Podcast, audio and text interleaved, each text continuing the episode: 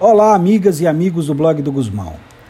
Numa entrevista coletiva do governador Rui Costa, transmitida nesta quinta-feira, 2 de abril, no YouTube, o secretário de Saúde da Bahia, Fábio Vilas Boas, afirmou que a taxa de crescimento da Covid-19 no território baiano está abaixo de outros estados e de países da Europa. Vilas Boas acha que esse resultado vem do esforço dos governos estadual e municipais somado ao sacrifício da sociedade baiana. O secretário fez uma ressalva ao dizer que o número de casos vai aumentar quando a doença atingir bairros populosos das cidades maiores. No mesmo dia, o médico Drauzio Varela, acompanhado de outros especialistas, afirmou no programa All Debate que nós não temos a ideia de quantas pessoas infectadas existem. Os números apresentados não são confiáveis não há testes suficientes. Segundo Drauzio Varela, as previsões dadas não possuem precisão científica. Estamos tratando de uma doença que pode apresentar desde sintomas muito leves até os quadros mais graves. Neste momento, enquanto não testarmos grandes amostras populacionais, estaremos no escuro, afirmou Drauzio Varela.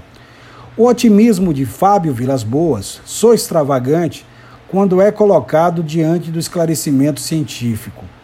Por falta de kits para o exame PCR, que identifica o coronavírus no organismo, a Secretaria Estadual de Saúde está promovendo subnotificações em massa.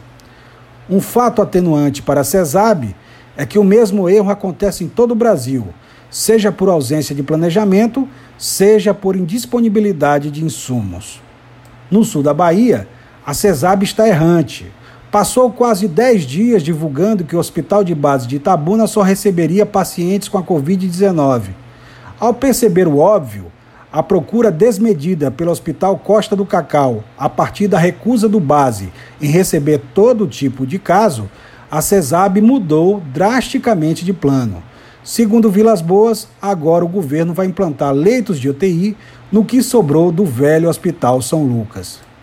No sul da Bahia, Vilas Boas já demonstrou em outra ocasião que planejamento não é o seu forte.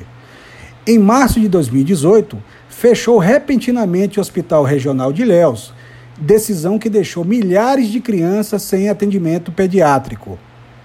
Ao perceber o erro, colocou a culpa na precária rede de atenção básica do município e pediu a cabeça da então secretária de Saúde, Elisângela Oliveira. O debate sobre a pandemia ocupa amplo espaço nos meios de comunicação e possibilita posições científicas consensuais. Uma delas é que o número de casos notificados da Covid-19 no Brasil é a ponta do iceberg. Sendo assim, só demagógico ouvir o secretário Vilas Boas fazer quase um autoelogio e evidenciar o esforço sem finalidade e perspectiva de êxito. A peste está no ar em ritmo crescente.